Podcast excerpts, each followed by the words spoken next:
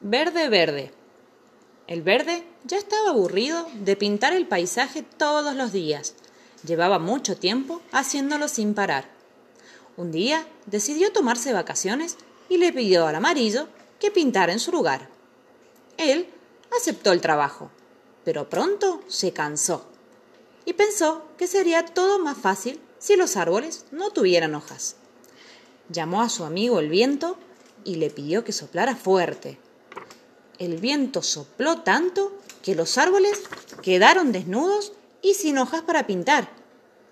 Entonces el amarillo se fue a dormir y como estaba muy cansado, lo hizo por seis meses.